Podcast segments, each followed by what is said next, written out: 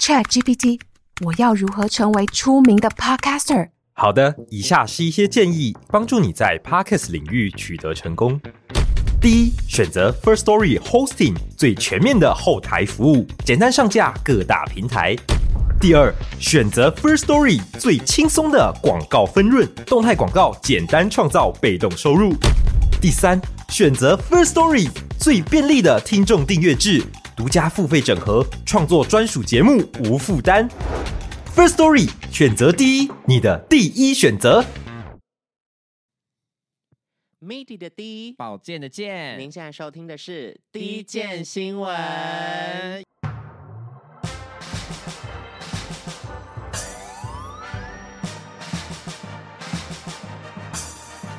说说说说你爱音乐，耶！Yeah! 第二次的第一件新闻，没错，因为其实第一第一集算是广受好评耶，有吗？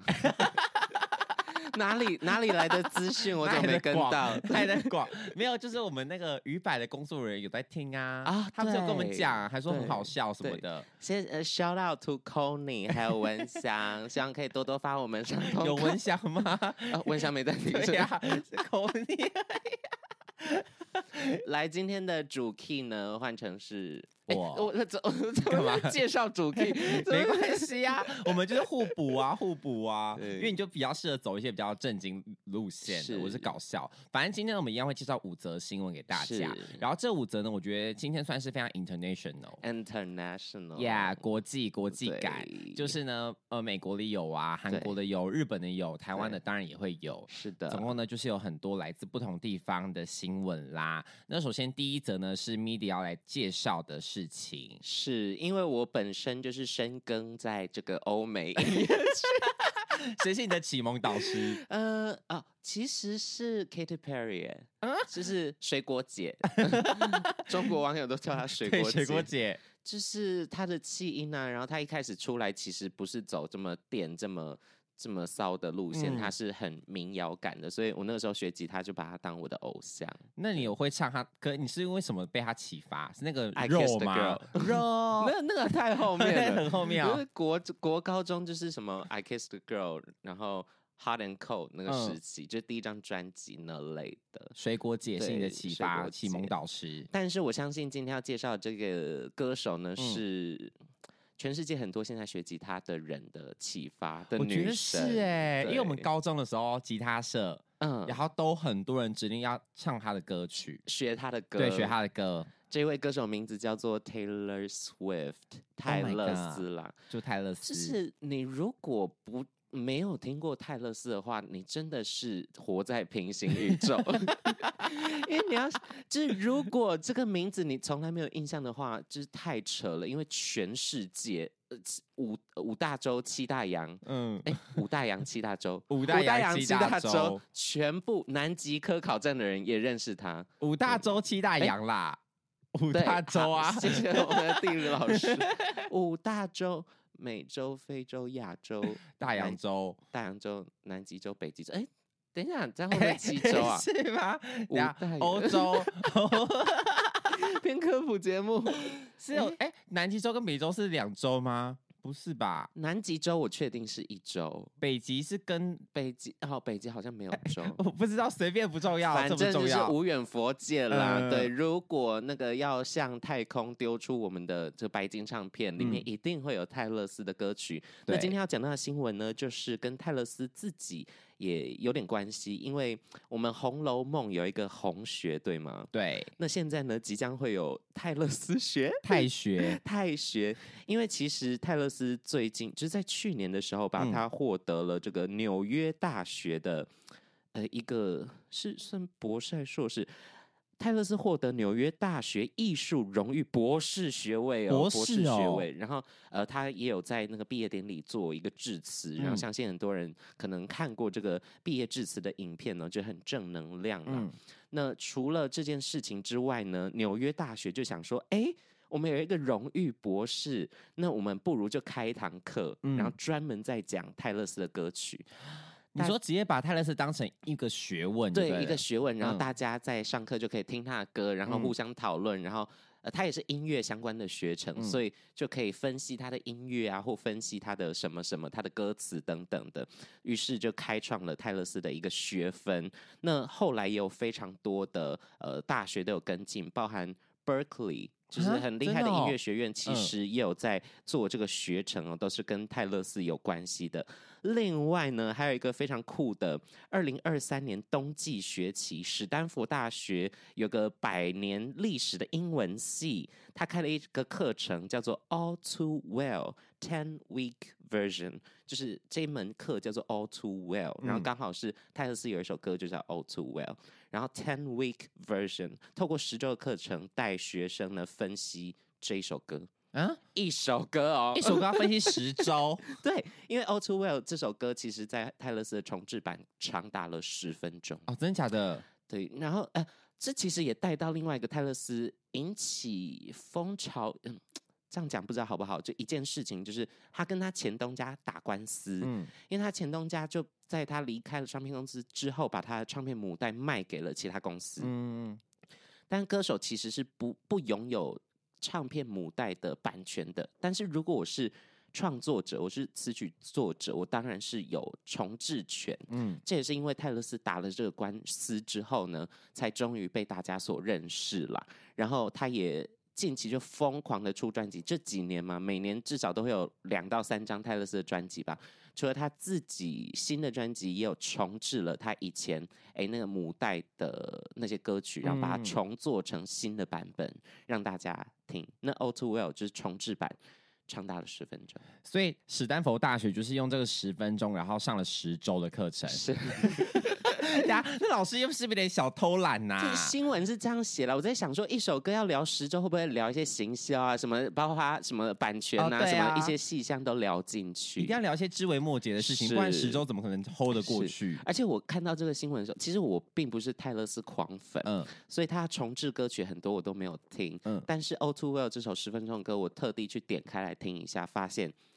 真的很长，就是无止境的 bridge，然后无止境的那个吟唱跟碎念，然后想说，天哪，十分钟很有仪式感。他十分钟是整整都有在唱吗？还是说是像有的古典乐一样，就有的是噔噔噔噔噔，我想百分之九十都在唱，而且是一句连一句那种，就没有一个停顿再唱下一句，就是中间当然会有一些呃间奏啊什么，可能也都短短的，间奏也都短短的，就是一首很满的歌哈。啊，他很像是那种、哦、啊，惨了，我今天分手了，嗯，被分手被甩，然后就在家播这首歌，然后就一直大哭呢，因为只要轮播六次就是一小时，对对对对，泡在浴缸里面大哭，很方便很方便。可是如果泰勒斯他的这门课啊，你如果要去上的话，嗯、你会希望他的课里面会你会学到什么东西？我也希望他到现场来跟我们拍个照。你好肤浅哦！没有，我跟你讲，开这些课程，呃，有很多开课的教授都说他们本身就是泰勒斯的铁粉。对，而且其实他的这个风潮或这个泰勒斯的效应真的太猛了。他现在在办巡演，然后办到明年八月什么，然后到处办欧洲、美洲、亚亚洲，好像办在新加坡。呃，东京也有嘛？嗯、对，好像就是一大堆演出。然后，据我朋友，嗯、我朋友是那种大直男音乐老师、嗯、那种，然后他完全不懂泰勒斯到底在红什么。嗯，他想说不就是流行歌很普通的歌吗？然后他说好，那既然我来澳洲了，刚好有空，我就去看一下泰勒斯演唱会。从、嗯、此被圈粉。真的吗？真的几万人的场馆，然后他们舞台设计跟他衣服跟他整个节目的设计都很壮观，很像在看。一个秀，对，艺人的太阳马戏团 吊钢丝 来干嘛的？有那么复杂是不是？对，就是很华丽啦，听说。所以欧美的大秀，如果大家。因为台湾可能不太有这样的场地，也许之后有大巨蛋啊什么的，嗯、但很多大秀是呃特别挑场地的，需要很大的空间这样子，所以大家如果去东京玩，就可以顺便看一下，哎，那阵子有谁要去办演唱会，就可以看。但泰勒斯的票应该是一票一票难求，真买不到，抢不到。对，我觉得每个人生命中好像都有一首他的歌，哎，就是一定都会想到说啊，我喜欢泰勒斯的什么歌什么歌这样子。因为我自己的话是很喜欢他的那个。Love Story，太久了啦，太久了。不是，我知道很久，可是我觉得很隽永，就是你知道，我到现在听还会觉得哦很开心，因为他后来重置版也很好听。对，我会觉得啊，听了就很有感触。虽然他的歌词就是如果你翻成中文来看，会觉得哎哎好笨。哎，没有了，我开玩笑的，泰勒斯本不要完蛋了，大家去骂米迪。我是喜欢。呃，Never ever ever 啊，嗯，Together we，就很可爱的一首歌，就而且 MV 印象深刻。嗯，然后泰勒斯的整个，我真的觉得很值得做研究，因为很多那种美国甜心感的后面都会直接歪掉，比如说 Miley Cyrus 或者是 Britney Spears，嗯，小甜甜跟麦莉，就是开始拖了之后，就越拖越多。因为他们可能就是 小时候被束缚太久了，是，所以长大之后就尝了那种做自己的滋味，是，就会一去不复返。对，所以像泰勒斯这种美国甜心，还能虽然都每一张专辑都有在改变他的风格，嗯、但是还是每一张都受到全世界的喜欢，我觉得是很厉害的事。我也觉得耶，就真的是全世界的导师。对，而且不忘本，就是他还是会偶尔穿插回来他一开始乡村的那种灵魂在里面。因为美国的乡村乐就好比是台湾的台语歌，只要你敢出，一定会有很多人听。真的吗？真的，台湾一样的意思是不是？对，台湾的台语专辑其实卖的比大家想象的好，非常非常多。嗯，对，所以美国乡村乐就是有点这种概念，就是大家这文化记忆，大家都非常喜欢的一个曲风。那要不然你下张专辑做台语专辑？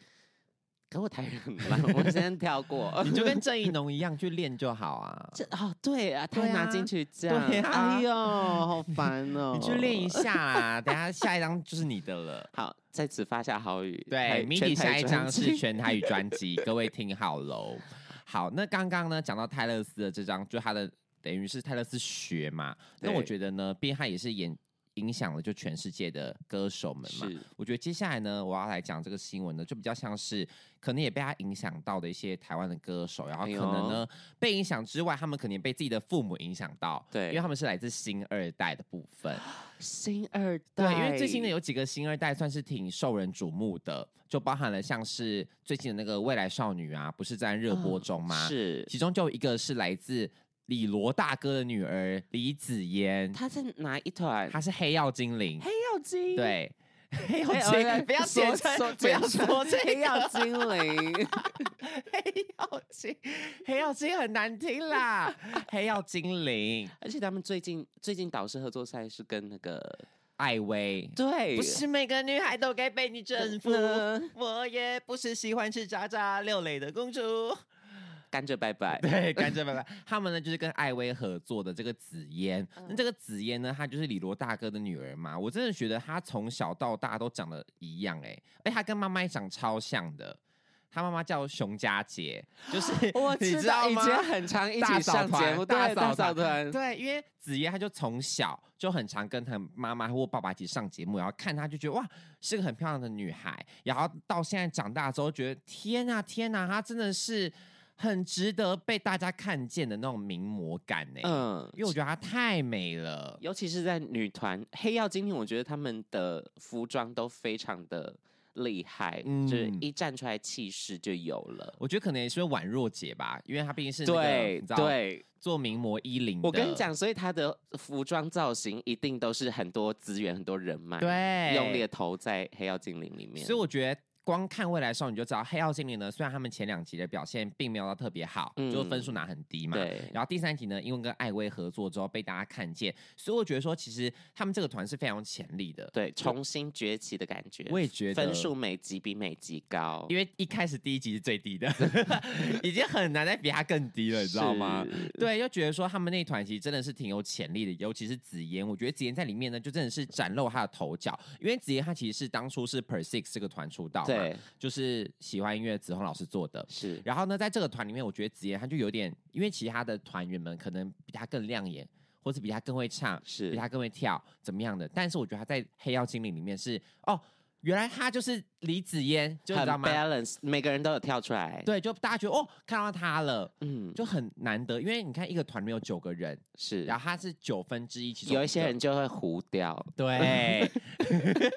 哎，这张照片哎，糊糊的，以为被打马赛克，是不是啊？但是我觉得紫嫣他就很跳出来，然后最近呢，我看了她很多的专访，嗯，他也都有说，其实她背负了星二代这个名义，有压力，很有压力，嗯，就。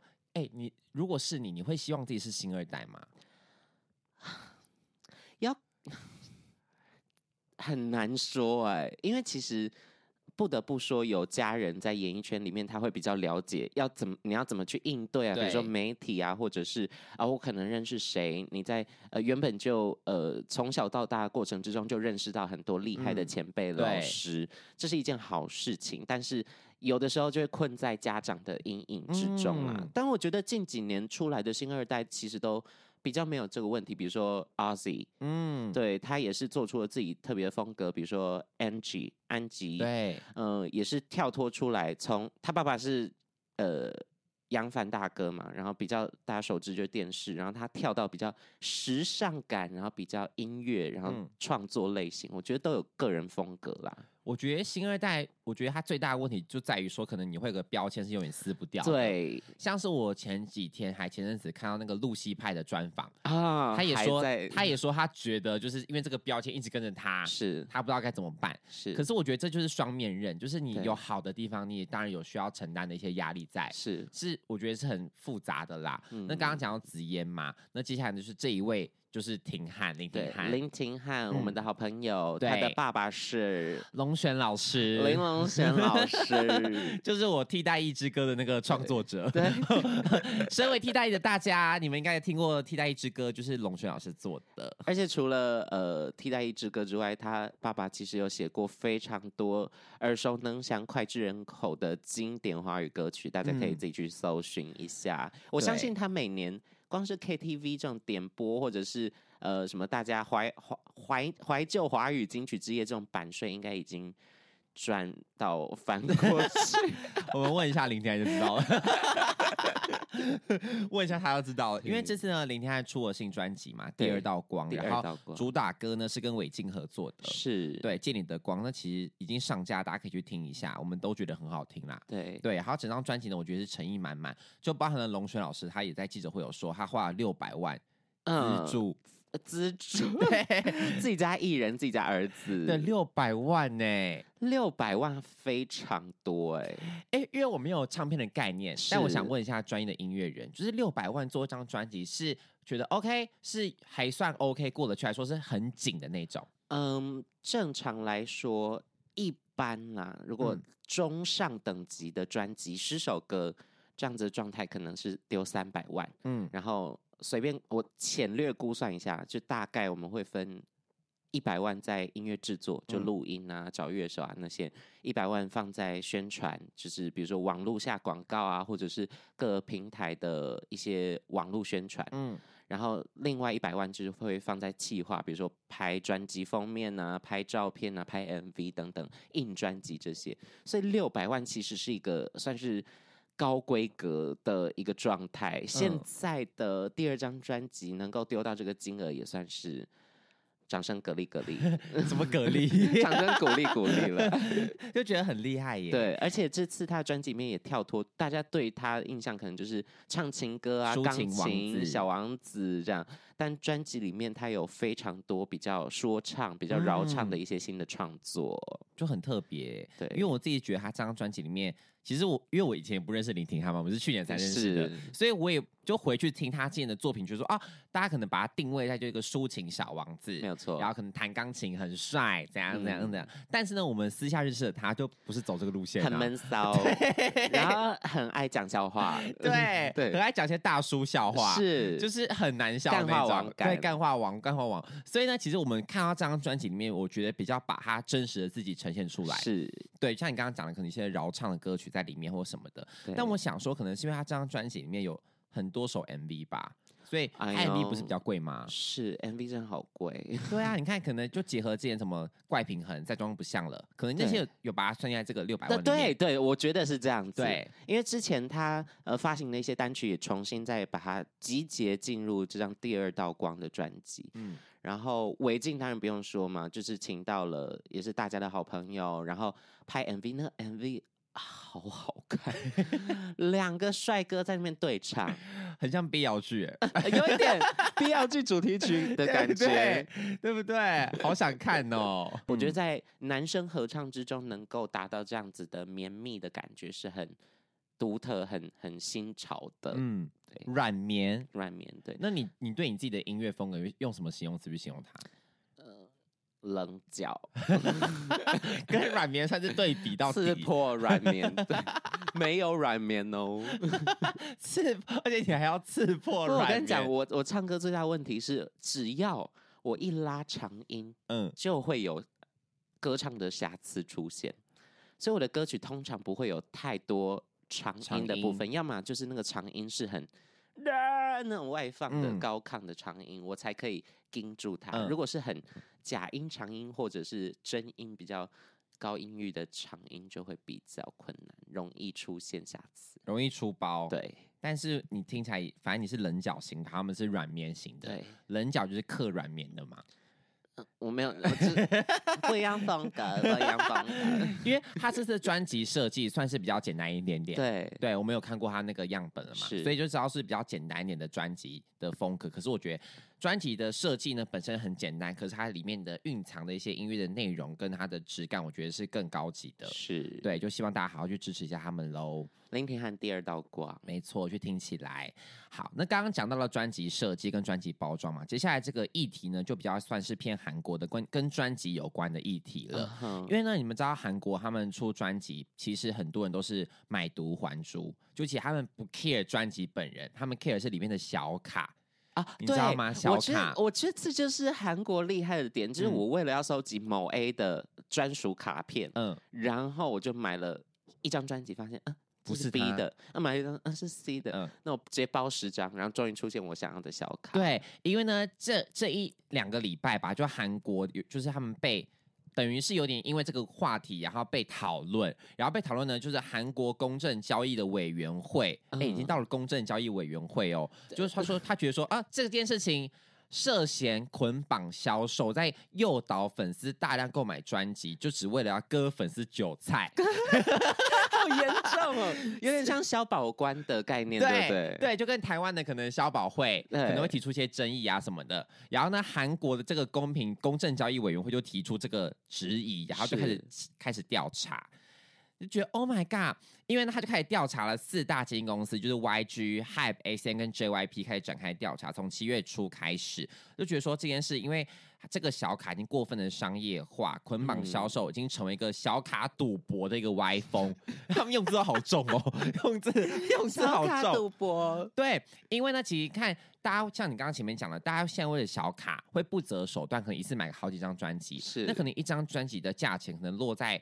台币可能三百多到八九百都有可能，精装版对，可是那小卡一张可能就是一两千块起跳，什么意思？就小卡小卡比较贵。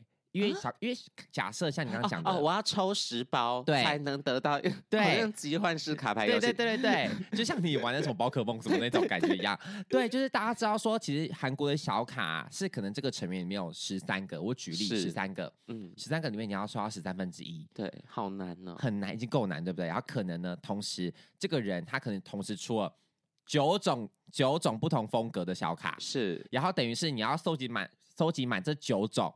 你看那个排列组合去收集就知道有多难呐、啊！那个计算怎么计算、啊？跟手游要刷宝石，就抽角色，对，是一样的意思。刷什么 SS 卡，还什么什么的 SSR，SSR，对呀、啊。可是我之前有听过另外一个做法，就是比较理性的粉丝，嗯、他们可能会开群换卡。对，会啊，现在都是这样子，现在都这样，现在都是这样子。OK，可是你知道？这就是一个现实的残酷。有几张卡就是换不出去，因为一个团体里面一定有相对人气高的，跟相对人气没那么好的。好残酷哦。那没那么好的，我跟你说，韩国的那个小卡真的非常的残忍的地方在于说，因为会有像刚刚讲什么群组社团嘛，是，就是说，哎，那我们现在来代购这个这这个人专辑哦，这个团体的专辑哦，那以下开放排队，那呢就是可能人气高的一下就被排完就没了，然后呢人气低的就是你知道门可罗雀。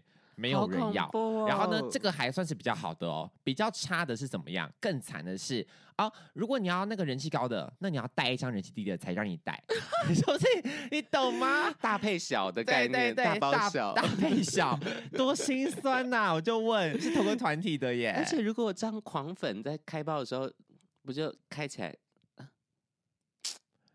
会这种会不是我要的卡，就是会这样啊，好残酷、哦。然后要卖可能也卖不出去，要干嘛的，你就觉得很复杂。然后韩国呢，反正就因为这件事开始展开调查，我觉得调查的非常好啊、欸，因为我自己也觉得这个歪风很不、嗯、不 OK，此风不可长。我之前听说过还有。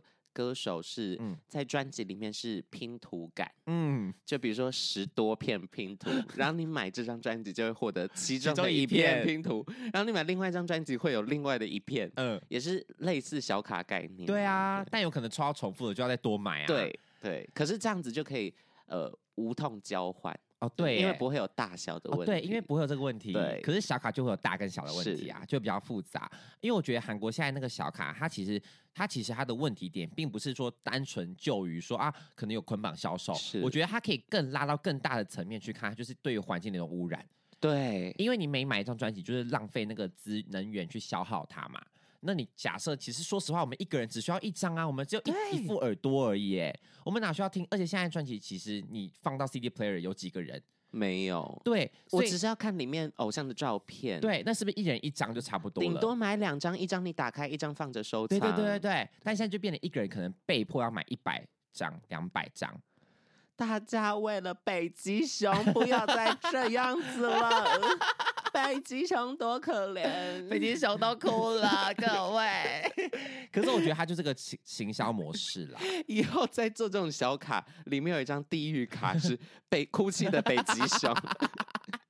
然后抽到就是啊，啊，心虚就对不起这样，警示作用。哭泣的北极熊，就跟你卖烟外面包装会有一个阳痿什么的，对对对 对耶，好像是哎，好像可以耶。你在大量抢购专辑的同时，你也要负责一点心理上面的压力。对，可是说实话，我觉得搞不好他们不会有压力哎。就是你看爱抽的人，他看到那个阳痿图，他也不会怎么样，还是抽爆。对啊，还是会抽爆啊，所以其实是没差，没有影响的啦。是，对，但又觉得很可怕。你看，其实像台湾也有引进这种小卡制度了，对，就偶像团体啦。可是那小卡到底是？因为我看过很不精致的小卡。我说不是台湾呢，就是不管是台湾或韩国，我有看过那个小卡诚意超差。就之前不是很流行那个你用手机照，然后它就会有一个像是 boomerang 的那种感觉，对对对对对。然后那种卡都丑到爆，然后看起来超廉价。你你你知道我知道在说什么？然后你单看卡片，你根本看不清楚它长什么模样。呃、然后你放在手机里面，那个画质又很低，就。我不懂那个卡，欸，就是很多现在出很多不同类型的啦。是对，但我觉得这件事情的本意呢，并没有不好，就是刺激大家的销售嘛。可是就是如果做太 over 了，嗯，就真的是需要可能想一下，怎么样可以对环境跟对粉丝是更好的状态。嗯，对，就去思考一下这件事情。我我知道了，怎么样？就是以后唱片公司你就。比如说这张专辑是五个人团体，嗯，出五种不同版本，然后每一个版本的大头或封面或小卡全部都是某 A、某 B、某 C，呃，这样子就可以分流。哦，我喜欢 A，我就只买有 A 封面的专辑。哦，我跟你讲，现在很多都这样子，像你讲对了。啊，嗯，可是呢，我跟你讲，公司有的更贱，你买 A 的，里面开开拆开是 B 的。这样的小卡并不是跟封面一起的，哦、就是你要买，你打开还是别人。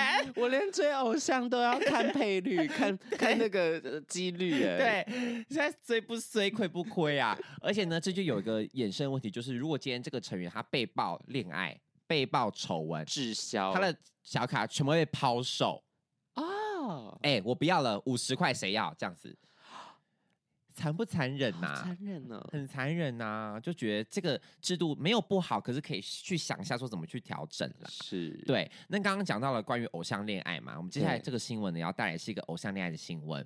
但我觉得这个新闻真的是，我觉得非常值得被我们拿来讨论玩味。虽然它跟音乐本身没有什么太大的关系，可是我觉得呢，嗯、这个新闻很值得我们拿来讲。好，它是日本的杰尼斯一个团体，叫浪花男子，啊、也就是我说我喜欢的那个团体，就是我的日本的本命团浪花男子。那呢，他就是因为日本有个像是韩国第一社，是台湾有镜周刊，对，日本有文春。文春周刊.文春呢，就是日本类似很厉害那种狗仔八卦团体，对 八卦八卦的一个平面报道的新闻媒体这样子。然后呢，他就被爆料说，哎、欸，他跟一个就是女主播，就新闻女主播，嗯、然后就是有交往了一年半的时间。但呢，这个都不是重点，重点是呢，他那个照片就是有被拍出他的照片嘛，就拍出这个这个男偶像叫做西田大吾。嗯、这个大吾呢，他就是跟女朋友去约会，他就进了他女朋友的家的公寓。就进去了之后呢，出来结果殊不知，Oh my god，换上女装出来，哈？就是他为了躲狗仔，然后呢，他可能说我原本我原本男装进去，出来之后我就是扮成女装出来，他说啊，那这样狗仔就不会发现了，好错，结果殊不知还是被拍到，好糗，他其实。呃，这篇新闻的那个风向已经变成是大吴传出疑似女装癖，然后这封面摆呢，不是，我就觉得好可爱，就我自己是粉丝，我觉得好可爱，就是他还有想要藏的意思啊。所以那个照片有很女吗？我跟你讲照片，我给你看，我给你看照片。我跟大家讲，你不要觉得怎么可能没有发现到狗仔他们真的很厉害，就是戴假发，戴假发，但他本来进去是这样子。就是帅气的一个男生，好错，他衣服没换呢，对，他衣服没换，就觉得 大吴大奖大奖，你怎么可以不换衣服戴假发，这样会被发现呢、啊？太太糗了耶！对，就觉得挺好笑的。可是我一方面身为粉丝，我觉得说啊，OK 啊，起起码还要想要藏这件事情，对，因为有的有一点诚意了，有的偶像是要藏都不藏的。直接，比如说疫情的时候不戴口罩，然后被拍到这种感觉吗？没有，我不知道是谁，我只是我以为你意有所指，我没有意有所指啊，吓我一跳。还有就是，其实大家不要觉得狗仔啊，它就是一台奇怪的车啊，然后有人会拿着大炮在那拍拍你，你怎么可能不发现？跟你讲，真的没有发现到，因为就是近几年呢、喔，就是从一些。嘴软，你嘴软。就我身边一些朋友有被拍到一些新闻，嗯、然后那些时候真的是完全没有发现到，对，甚至是我们这些朋友会出去先帮忙看一下路上有没有东西。我记得有一次印象超深刻，一个女生的朋友，然后她呃在唱 KTV，然后我又去那一局 KTV，嗯，然后呢出来之后她怕被拍，所以我就先说，哎，那你等我一下，然后就出去探头。凌晨，整条路上没有半台车。嗯，凌晨哦，就隔天还不是被爆啊？完全没有任何人影哦。然后出来上计程车，五秒钟的时间还是被拍啊？为什么？我真的不知道他躲在哪里。对，而且狗仔很细心，就是这种戴假发，这个太太拙劣了，一定会被发现。是那种，比如说我去哪里买了一个东西，然后手上拿着那个提袋，然后进去了别人的家里面，出来手上没有拿那个提袋，嗯。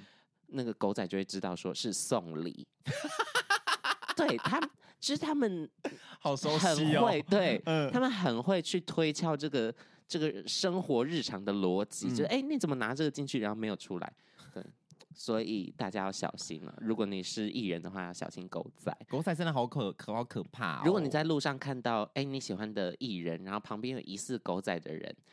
请去跟他攀谈，请他聊的。哎、欸，你你你怎么啊？这个相机好漂亮，跟狗仔攀谈哦。对，这样子你可以帮你的偶像 挡过一个煞，挡过一个煞，真的是耶。反正就这个新闻呢，就后来吉尼斯他就出面回应这件事情，嗯、他就说啊，他们两人的确是朋友，然后他的确是有去了女生的公寓这样子，但是因为现场有很多的朋友一起啦，然后女装呢是为了要他们有个 party，是个派对上的。装扮 dress code dress code 这样子，就是不代表任何一切。然后呢，其他的关于恋爱的事，就是涉及隐私，就不便回复。好，女装趴，这好做，这不可能。女装趴我们其实也会 办呐、啊，对，可是我们不会带着假发回来。这个回应好有创意，我好 我好爱。就我觉得他们一切都觉得好可爱哦，还是因为我粉丝滤镜，我觉得好可爱。有可能是吗？那有网友的回粉丝的回应大概是粉丝都觉得说啊，卡哇伊也是卡哇伊，OK 也是可爱。可是呢，就是会有些人觉得说啊。原来你顾着谈恋爱，你就去谈恋爱，就一样一定会有这种偏激的想法。尤其是比较偶像感觉的艺人或歌手，就会他们恋情明明是私人的事情，可是却被大家这边一直含沙射影、含血喷人，然后见那杯弓蛇影乱传。对，就看到什么黑影就开枪。嗯，我觉得也是比较可怜一点点的。像我刚刚讲日本，他们可能有些 Twitter 什么的，有粉丝会 Twitter，然后他们可能就是有些。不知道哪来的消息，知道吗？是因为他们日本会有一个小道消息的网站，类似。我跟他讲，我觉得那些狂粉都好厉害。比如说我刚才讲那个 Taylor Swift 的事情，嗯、就是他在前几天在演唱会讲说，他不是最近一直在重置他的旧专辑嘛？嗯、他有一张专辑叫《一九八九》，然后是他的音乐史、音乐历程之中算是转捩点，非常重要的一张专辑，嗯、然后终于要重置了。这个消息他在演唱会上讲出来，然后立马就上新闻。嗯，但是全世界早就知道了，啊、因为粉丝就已经做好所有功课。比如说，哎，他们公司在几月几号的时候，跟哪一个美国的什么专专门在管那个那那种呃标商标商标权，嗯、对商标权公司有去申请这一九八九重置的这个名字。嗯嗯啊，这粉丝早就知道了，早就知道了，根本不需要等他来，而且还推对推算说，哦，他明年的这个巡演的时间表推算出来，所以通常要在哪里开始行销，这个时候一定会发生一件大事啊之类的，大家都知道哎，对，你看粉丝的力量多厉害啊，嗯，真的是很强，所以呢，接下来就是要讲最后一则新闻了，没有错。也是跟粉丝有关的啦，对，算是跟粉丝。如果你粉丝身怀绝技，就可以来参加。是厉害的粉丝，我们很常在演唱会上面看到，比如说歌手递麦下去啊，然后有一个粉丝很会唱啊，对，大家可能觉得是没有 say 的，但可能都有 say 过，可能有 say 过，是不是？很多时候会 say 啦，但但我相信是会有真真实的。我以为都是真的耶，怎么可能？我有听说过有工作人员会先塞啦，哦，会先塞一个装脚在前面。对，嗯、然后呢，说到唱歌这件事情，哎，最近有一个很厉害的比赛要推荐给大家哟。怎么样？我记录在我的手机里面，让大家看一下。好的，它名字叫做索尼音乐 K 歌好声音歌唱大赛，没有错，我们要置入了。这算置入吗？这算是置入哦，毕竟置入。呃，K 歌好声音歌唱大赛呢，是一个非常厉害的比赛。为什么会厉害呢？嗯、因为首先他们要从网络进行海选哦，嗯、而且呢，这个即日起啊，到二零二三年的八月三十一号之前，就是八月内哦，都可以。初赛报名，嗯，那参参加活动的办法呢是，呃，参赛者年龄不限未满十八岁，但是你如果没有满十八岁的话，要有法定代理人的同意，妈妈个人或团体都可以。嗯嗯、每组参赛作品件数不限，初赛的指定歌曲呢就是徐伟翔的《我们到底算什么》。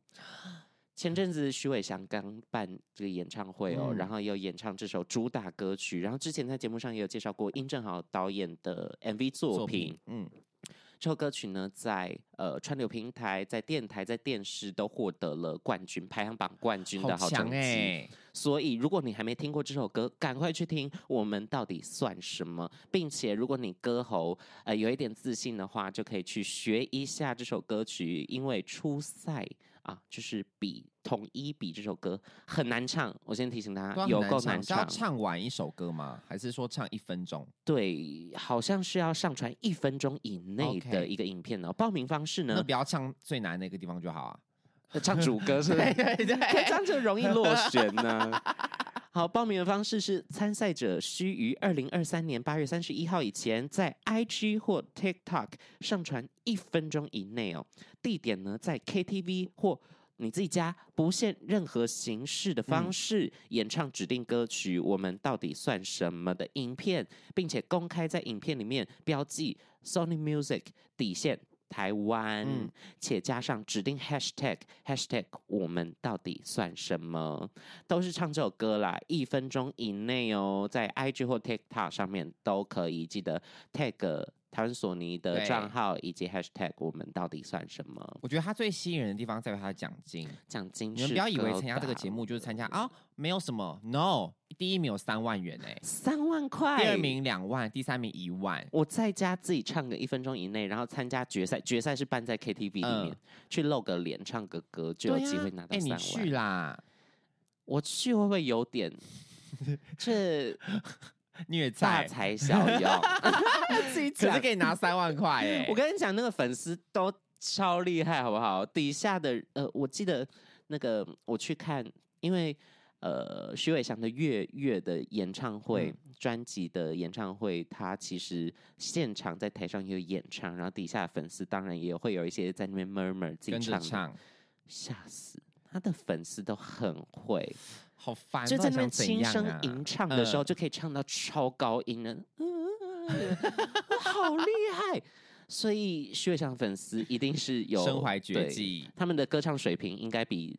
呃，其他的人的粉丝有稍微高一点点。那刚好这个活动很为了他们举办的啊，没有错，就为了他们去唱这首歌曲。好，如果大家有兴趣，可以去搜寻一下索尼他们的官方的资讯，有 IG 上面都会有。那听到这一集的时候呢，应该还来得及报名。对对，如果大家想要的话，都可以去报名看一下哟。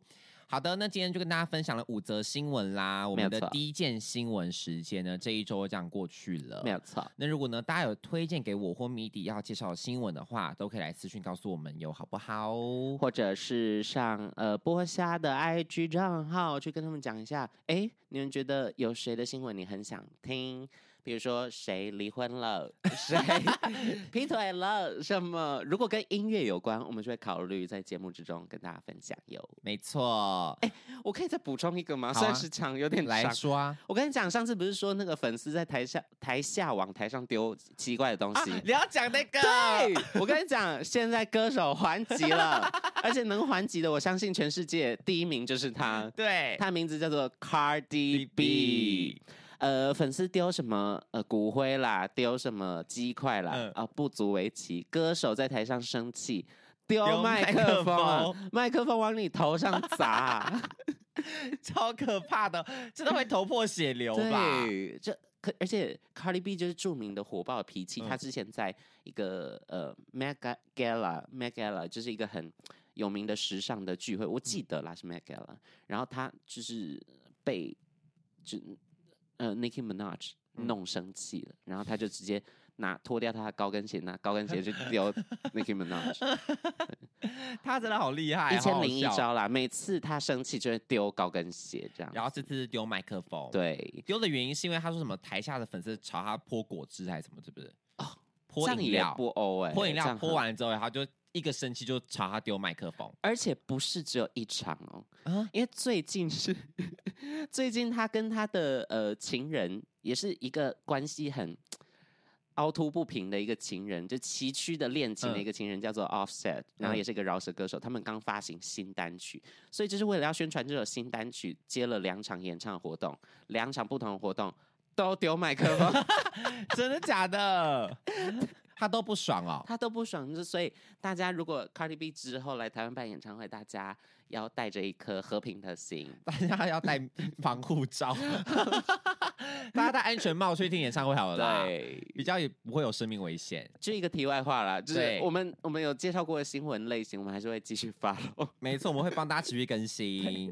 好的，那如果喜欢今天这集的话，欢迎到 Apple Podcast 按下五星好评，并在评论处告诉我们的想法哟。那我们就下下周见，拜拜，拜拜。